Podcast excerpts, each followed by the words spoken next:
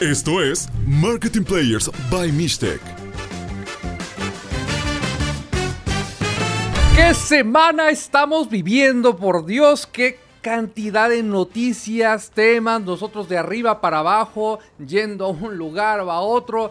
Bueno, pues trabajando y tratando de dar la vuelta al marketing como siempre, creyendo en el marketing y ayudando a que las marcas expresen ese máximo potencial y bueno, ese es el propósito de este podcast, ayudar a los empresarios, a los emprendedores, a que puedan entender todas esas oportunidades que están allá afuera y que hay que extraerles el valor para poder capitalizar oportunidades. Y aquí estamos una vez más, mi estimado Toño, ¿cómo estás? Edgardo López, buenas tardes, con este gusto de estar hablando nuevamente en Marketing Players que nos entusiasma, que nos emociona, que nos apasiona hablar de este tema y de traer cosas frescas siempre a la mesa, ¿no? Totalmente, y Oye, hablemos un poco de las posturas de marca. O sea, hoy estamos grabando el programa a tres días de estos incidentes, me parece sin precedentes, absolutamente escalofriantes que vimos en Querétaro en el partido de Atlas. Pero bueno, nuestro rol no es hablar de la parte deportiva, pero sí del marketing.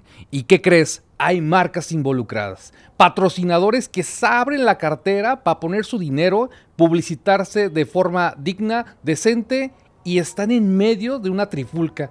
¿Qué pasa ahí, Toño? Es una noticia terrible lo que se vivió definitivamente. Como bien señalas, no vamos a hablar ni de lo deportivo, ni lo político, ni el aspecto de seguridad, sino de la postura de las marcas. ¿Qué está sucediendo con esos 10 o 15 patrocinadores que tiene el equipo de Querétaro? que no han dado una postura de qué significa ellos el estar con ese club. O sea, ellos tendrían que estar diciendo, estoy en contra de la violencia, estoy en contra de hacer esto. Yo ponía en una de las publicaciones, los patrocinadores se deberían estar bajando de ese patrocinio de una forma inmediata, porque si no son responsables morales de estar apoyando un equipo que no está haciendo las cosas bien. Pero ninguna de las marcas después de tres días ha dado una sola postura. Todas siguen en su día a día publicando como si no pasó nada. Mi marca es para perros, yo sigo hablando del tema de croquetas, punto. Cuando tu marca estuvo manchada con sangre en esta situación y no estás hablando de eso, eso es gravísimo para una marca. Totalmente y más porque en este sentido, pues no, no hay una posición clara. Y yo creo que también las marcas, pues de alguna forma representan ese estandarte para su tribu, para la gente que lo sigue. Y bueno, ¿y tú qué opinas de esto? Y nosotros no estamos para decir está bien o mal, bájate o haz esto pero sí da la cara, ¿no? ¿Cuál es esa postura que deberías de tener al respecto? Habla con tu consumidor. Todo eso lo haces para establecer una relación entre el mercado y la marca. Y ese silencio, en mi punto de vista, mata. Y es una postura de mercadotecnia, hay que aclararlo, es una opinión totalmente relacionada a la actividad mercadológica que implica un patrocinio. Hasta ahí nos queremos quedar, podemos opinar de los temas, pero no, esta es una, una posición de la crisis mercadológica que están viviendo ellos. ¿Tú te acuerdas el incidente de Boston? Justamente, Totalmente, ¿no? Los, ataques. Muy grave, sí. Muy grave, lamentable, pero ¿qué tenemos al día siguiente? Una publicación desplegado en el New York Times donde aparece Nike, Adidas, Puma unidos en una publicación y diciendo una postura clara, un balance. Todos estamos unidos en esta circunstancia donde un loco puso bombas en el maratón y hubo muertos. Una situación sumamente grave. Yo no sé quién era el patrocinador de la marca deportiva de ese, de ese maratón, pero todas se, unieron para decir, aquí estamos unidos en pro del deporte. Y aquí estamos hablando del mundo mágico de los patrocinios. El lado más noble de un patrocinio es el del deporte. Y aquí cualquier marca, sea del uniforme deportivo, sea de la bebida hidratante, sea de cualquier cosa de la, del uniforme, podría tener levantada la mano de decir, qué grave es esto, qué grave que estamos, estamos con este equipo, estamos preocupados, vamos a tomar una decisión y publicarlo. Pero era una noticia de el sábado para el sábado, el domingo se me hacía tarde, hoy estamos en martes y no hay una sola noticia. Terrible, terrible, pero bueno, ahí está la congruencia justamente de los propósitos y las razones de ser de las marcas. ¿Para qué están las marcas paradas? ¿Para qué están ahí? ¿Y cuál es su bandera en ese sentido? Pero bueno, Eso es lo que nosotros opinamos y aquí estamos para hablar de la parte positiva de las cosas y tratar de mostrar o transmitir esa inspiración justamente a los players. Y para hablar de inspiración y de propósito, tenemos un invitado muy especial porque lo conocimos quizá un año y medio atrás y cuando empezamos a hablar de su marca, para mí fue un tema muy interesante cuando escuché esta postura, porque nosotros hicimos un plan y hablábamos de robar participación de mercado. ¿Contra quién vamos? ¿Cuál es el competidor y a quién le queremos robar esa participación de mercado? Y dijo, ey, ey, ey, a ver muchachos, aquí no se trata de robar, se trata de captar y generar valor en un nuevo público. Hay negocio para todos. Y me llamó mucho la atención porque eso habla de una postura, una postura de marca en el sentido de crear valor y conectar. Y bueno, de eso se trata un poco esto. Sin más preámbulo, el ingeniero Roberto Cummings, director general de Grupo San Jacinto. Roberto, ¿cómo estás? Muy bien, ustedes, muchas gracias por invitarme a esta participación espero dar el ancho. No, hombre. no, estimado Roberto, es un gusto que, que, nos des este tiempo de valor y realmente lo hacemos con mucho ánimo y con mucho entusiasmo y con mucho agradecimiento porque realmente creemos mucho en tu postura. Creo que ha sido inspirador justamente cómo manejas tu negocio y cómo planteas esa visión de marca de ser una empresa creativa que tenga el empuje pero parece que todo siempre es fácil en esta historia de los negocios, ¿no? Ahorita nos has compartido mucho de eso desde que te conocemos, pero no ha sido una historia fácil, ¿no? El crear un negocio de estas dimensiones de Grupo San Jacinto. Pues había quien decía que si las cosas que valen la pena fueran fáciles, cualquiera las haría. Eh, de alguna manera estoy de acuerdo con eso, pero por otra parte, eh, una de mis fortalezas siempre ha sido saber que nada es tan difícil como para que no lo puedas lograr cuando tú tienes una mente clara, un, un objetivo, una visión de algo global, yo creo que tu corazón y tu propio entusiasmo te va guiando de la manera correcta para lograr esos objetivos. Padrísimo. Y realmente tu historia es genial en el sentido, yo vi algunas de las noticias que hay alrededor de Grupo San Jacinto y hay una que me gustó el título, que seguramente tú la leíste porque te entrevistaron, que decía, El gigante que nació en una cochera. Realmente así pusieron el título de, ese reportaje y es una historia verídica, ¿no? Así nació San Jacinto, justamente. Sí, del lado poética, desde luego. Yo tenía alrededor de 22 años, todavía era estudiante del TEC de Monterrey eh, y empecé en la cochera del, rancho de la casa, de, de, la casa del rancho, a fabricar quesos con la receta tradicional de mi abuela y en un caso para hacer chicharrones, ¿no? y se puede decir que ahí en, ese año se arrancó el, negocio. Y pues sí, así empezamos, digo, fue, y si practicara la historia queriendo hacer recuerdo de eso, pues fueron años muy largos, hubo un momento en donde se estuvo a punto de tirar la toalla, eh, donde la competencia era durísima, donde no alcanzaba para pagar, donde en la inmediatez pues, había que pagar sueldos y luego la leche y no alcanzabas, y fue pues un momento muy difícil. Más sin embargo, estoy seguro que si no hubiéramos vivido como empresa esa época, quizás no valoraríamos lo que hoy se tiene y, darnos cuenta de muchas cosas que necesitábamos. yo pienso que hay empresas que están más listas para llegar a algún punto y hay otras que tenemos que madurar por el equipo que somos, formamos. Hoy estoy muy orgulloso de lo que es mi equipo, un equipo mucho, muy profesional a diferencia cuando yo empezaba a ser el todólogo, yo hacía todo y, y, para mí era fácil ser el holístico porque podía ver la parte de producción, la parte de mercado y bueno, pues he sido un, un mercadotecnista hablando de, del tema empírico, la verdad es que es pura intuición y llegaron en momentos a, hacerme eh, el público o la gente que conocía me llegó a, a, creérmela, a darme la oportunidad de creérmela, porque me decían, oye, ¿cómo resaltan tus empaques en el mercado, no? Quizás si viéramos toda esa historia y hoy con la experiencia que tengo de trabajar con una, con una empresa, con una agencia profesional hecha y derecha, claro que hay una diferencia enorme, pero bueno, pues es las herramientas que yo tenía, ¿no? Pero todo miel sobre hojuelas, o sea, estás diciendo, todo ese viaje empecé en una cochera de un rancho. A ver, ingeniero, ahí ya tenías un apoyo, no fue tan fácil, así ligerito el tema, ¿no? ¿A qué te enfrentaste? Depende como lo queramos ver. Digo, si, si queremos ¿De qué entrar- tamaño era el rancho? ¿De qué tamaño era el rancho? Exacto. Mira, el rancho era de mi papá, entonces yo no tengo nada que ver ahí. Hoy parte de la fábrica está ahí, en, en un terreno que se compró.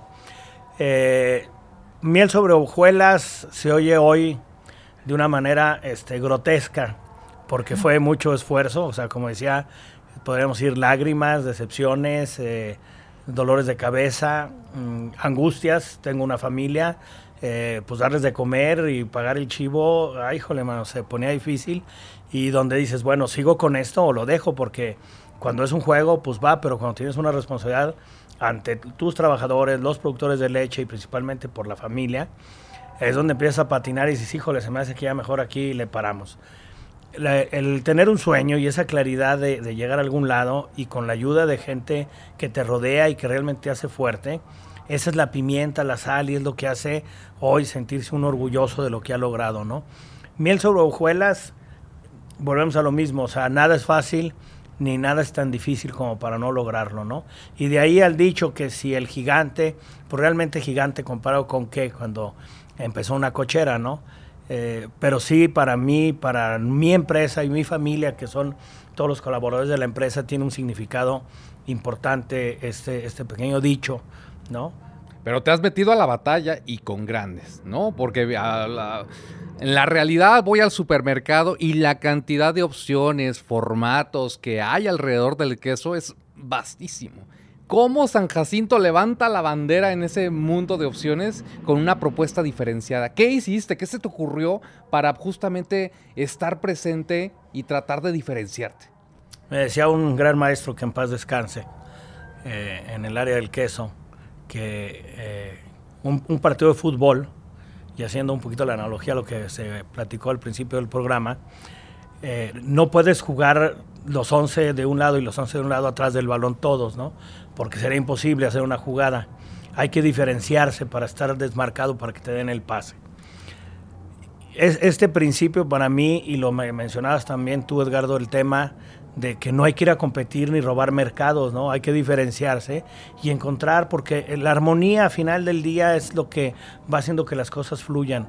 Y, y si queremos empezar a, a tener encontronazos, pues para mí, al menos mi vibra es algo bien complicado, ¿no? Entonces el fluir, el dejar que las cosas pasen y ser innovador, sí, tuvimos un cambio muy fuerte, que teníamos la marca San Jacinto y cambiamos hacia Bionda nuestro producto, con, que fue donde entró la, agencia y la verdad fue fascinante, pero mucho fue, o sea, parte de mi consejo, tenía mucho miedo y los colaboradores decían, ay, híjole, mano, ¿cómo vamos a hacer este cambio? Y la verdad es que, que puedo decir que el universo confabula cuando estás alineado, porque hicimos un cambio de San Jacinto hacia Bionda con la imagen prácticamente igual. En el mercado no hubo una, una, una respuesta negativa y luego se dio un pequeño cambio más y luego ya hicimos el gran cambio La de, de la transformación. y, y la verdad es que si yo lo dijera hoy, o sea, que yo tenía un gran mercadotecnista o tenía una- un, un equipo como el que hoy tengo y una agencia como la que tengo, sería un tema. Pero la verdad es que no.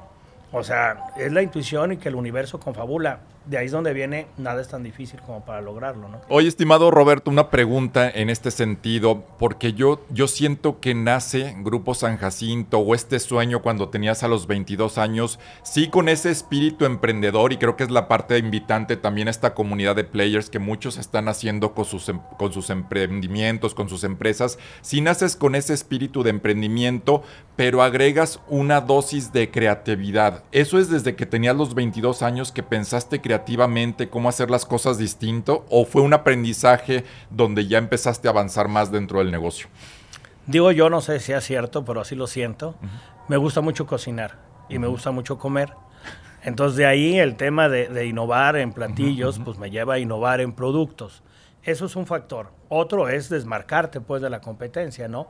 Hoy tenemos la primer panela que funde en el mercado, que pues podrían decir, oye, no manches, ¿cómo es cierto esto? Y sí, sí es cierto, a través de trabajo y de, un proyecto de innovación se logró tener este producto que a final del día, para mi gusto y lo que hemos hecho en el mercado, pues gusta más que la mayoría de las panelas y tiene la ventaja que funde. Eso te da variedad, eso te da opciones, eso sales de lo tradicional. Sales de, lo tradicional. Pero yo creo que un, un, tema que para la empresa y para mí como empresario y para aquellos emprendedores que van arrancando, pues como dijo Walt Disney, ¿va? aquello que lo crees, que lo, que lo sueñas, seguramente lo puedes lograr con tenacidad, con enfoque, con tenacidad y entonces creo que es muy importante tener los sueños, tener una visión clara hacia dónde vas. Que bueno, hoy que hacemos la estrategia de, de, 2025 y al infinito más allá, pues la verdad es que es un tema, pero la realidad es que desde eso sí te puedo contestar, Toño que desde muy chico yo tenía la visión y me acuerdo, pues tendría yo mis 22, 23 años, que soñaba con una fábrica con las tinas que tengo hoy, con la tubería como la tengo hoy, no el casito con el que empecé, o sea, yo tenía una visión clara a dónde quería llegar y veía revistas y lo que podía meterme a encontrar aquel sueño, lo veía y lo veía y lo veía. Y la verdad es que lo di por hecho, lo sentí mío sea, realmente lo visualizaba, me lo creía, lo sentía, respiraba como si ya lo tuviera y caminaba como si ya lo tuviera. Y, bueno, creo que esas actitudes te llevan a, ser una persona positiva que va encontrando de dónde agarrarte y engancharte para ir avanzando hacia tu objetivo. Y visionario, ¿no? a ver, pues te voy a ventanear. Pero tú decías, cortaba los imágenes, los diseños de tus productos, los ponías en la televisión y ahí estaba, ¿no? ¿Tú, te imaginabas viendo tu marca en la televisión, teniendo esa aceptación del mercado? ¿La soñabas de alguna forma? Pues creo que es parte de lo mismo, ¿no? El, realmente verlo, creerlo y darlo por hecho. O sea, cuando uno tiene dudas, vas para atrás. Cuando uno está seguro que lo que estás trabajando, eh, alguna vez, hace algunos años, me entrevistaban ahí de parte del gobierno. Yo soy de Aguascalientes, la empresa es de Aguascalientes. Y pues un lema que saqué ahí, que hoy lo tengo mucho dentro de la empresa, es eh, trabaja bien, actúa bien y todo te saldrá bien, ¿no?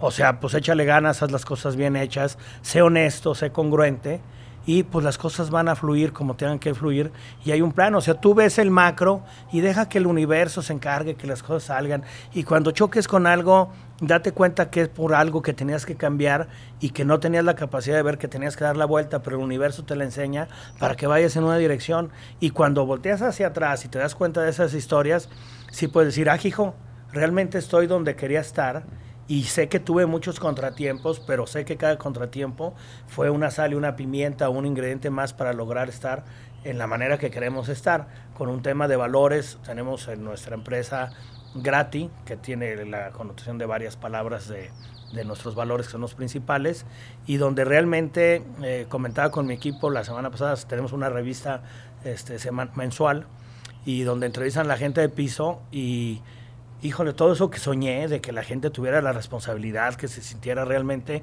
orgullosa de ser parte de la empresa, les digo sinceramente, me ventaneo, se me salieron las lágrimas de ver a mi equipo de, gente del campo, pues era gente del rancho que tiene años conmigo trabajando y seguían siendo testarudas a no entender el porqué de las cosas.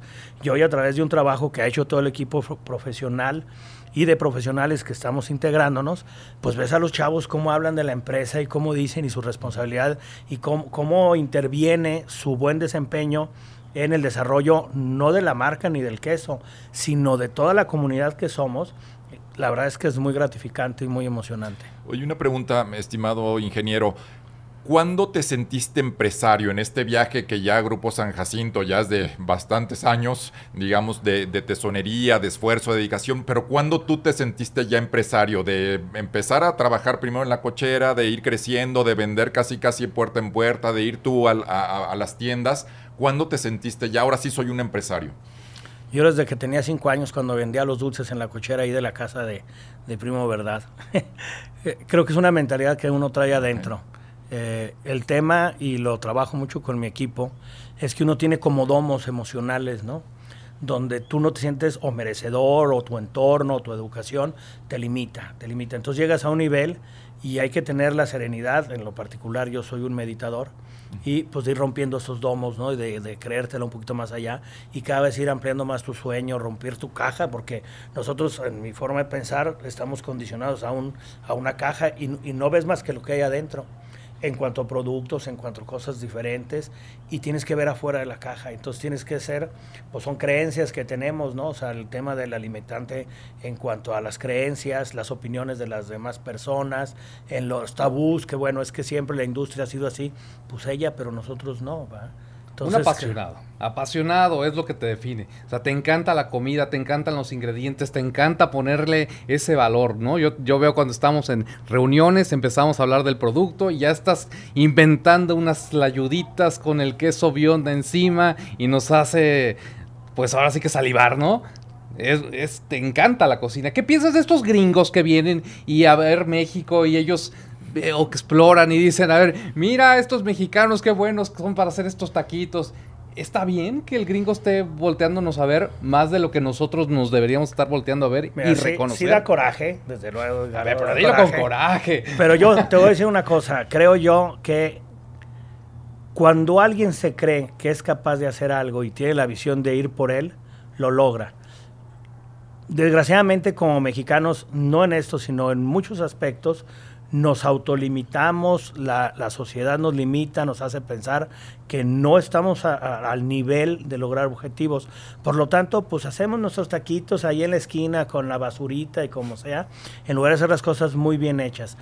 La riqueza gastronómica de México es impresionante. Que venga una persona de otro país, aprenda de ella, le saque lo bueno y vaya a su país y regrese a hacer estos productos, la verdad sí es triste, ¿no?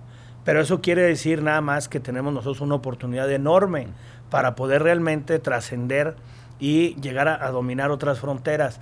El romper esos paradigmas de que como mexicano y como queso, pues cómo le vas a ir a vender este, chiles a Clemente Jacques, decía, ¿no?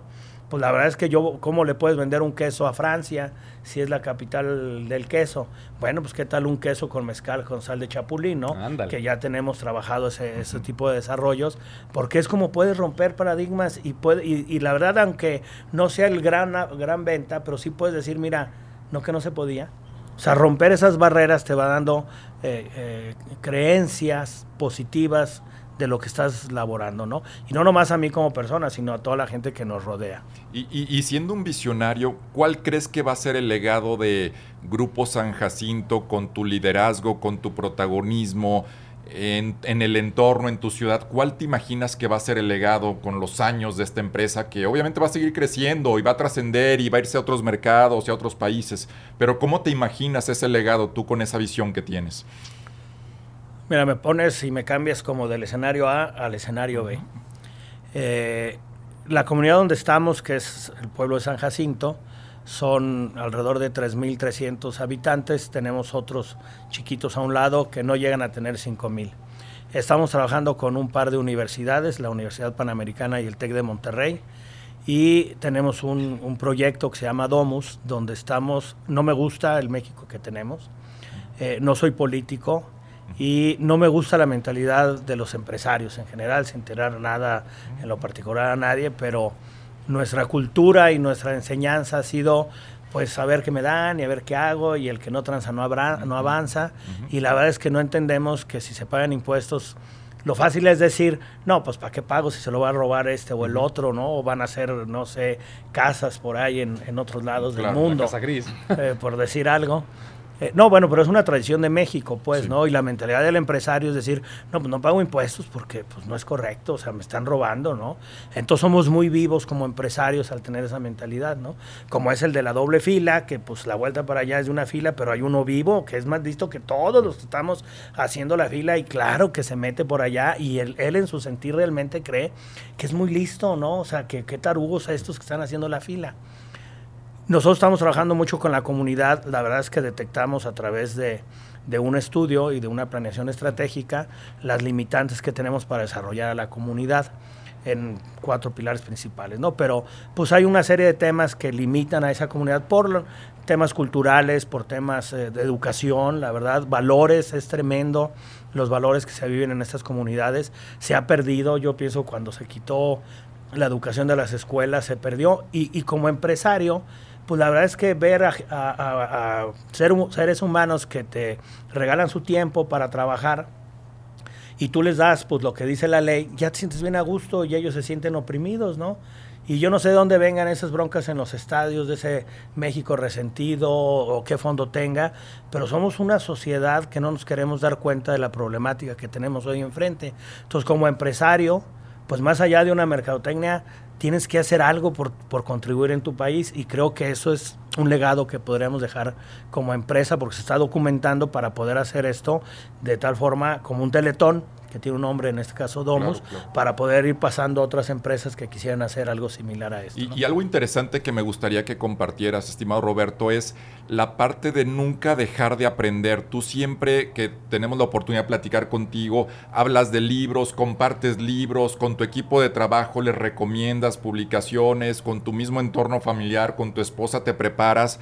O sea, ¿cuál es la invitación para estos players de que nunca dejen de aprender? No porque ya eres el director general, está en, buen momento la compañía, como que ya me la sé de todos y ya que los demás hagan el trabajo, sino cómo seguir con ese espíritu de aprendizaje.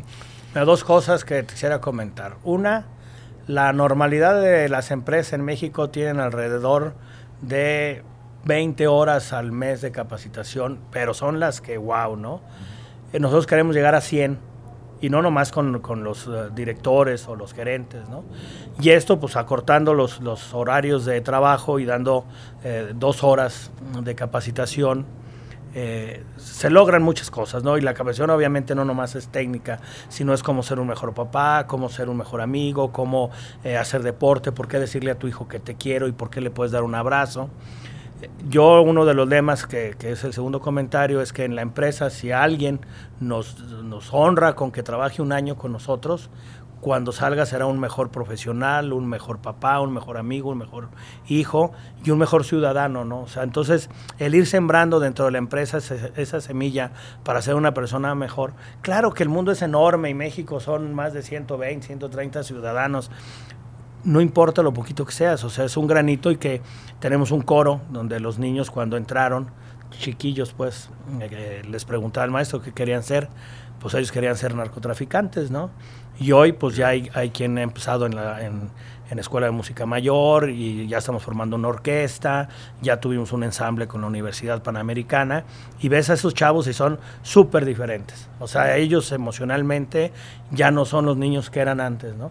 Eso para nosotros como empresa trasciende mucho más allá que tener un queso que es buenísimo, que lo hacemos muy bien, que estamos certificados en SQF, somos de las pocas empresas en México que está certificado, tenemos certificado de bienestar animal, con o sea, las vacas que producen nuestra leche las vacas están son vacas contentas. Es gratitud para las vacas. Es gratitud para No, las no, vacas. no, con tanta meditación, con los coros, mira, al tigre me lo dejaste calladito. Ya, no hubo sangre la hoy pluma más podcast. pulsante del marketing, la sangre se quedó, mira, meditando. Exacto, Lo dejaste exacto. relajado. Me dejaste inspirado. Hubiéramos hoy, ensayado, inspirado. hubiéramos ensayado para... No ha punzado, ¿no? Exacto, no he encontrado en el ángulo para- Meditativo, para- Toño. Nos dejaron al tigre sin rayas. Exacto, sí. Como me- un gatito. Hoy me desplumaron. Ingeniero, ¿con qué quieres cerrar? Hoy te están escuchando empresarios, emprendedores, y creo que ese mensaje inspirador que tú puedas transmitir, ¿qué les podrías decir? Mira, tenemos siempre que cerramos alguna reunión, la cerramos con eh, gratitud. Y, y el mensaje que les daría es que siempre hay como no. Y si quieres ver ese ángulo de la vida, siempre lo vas a encontrar.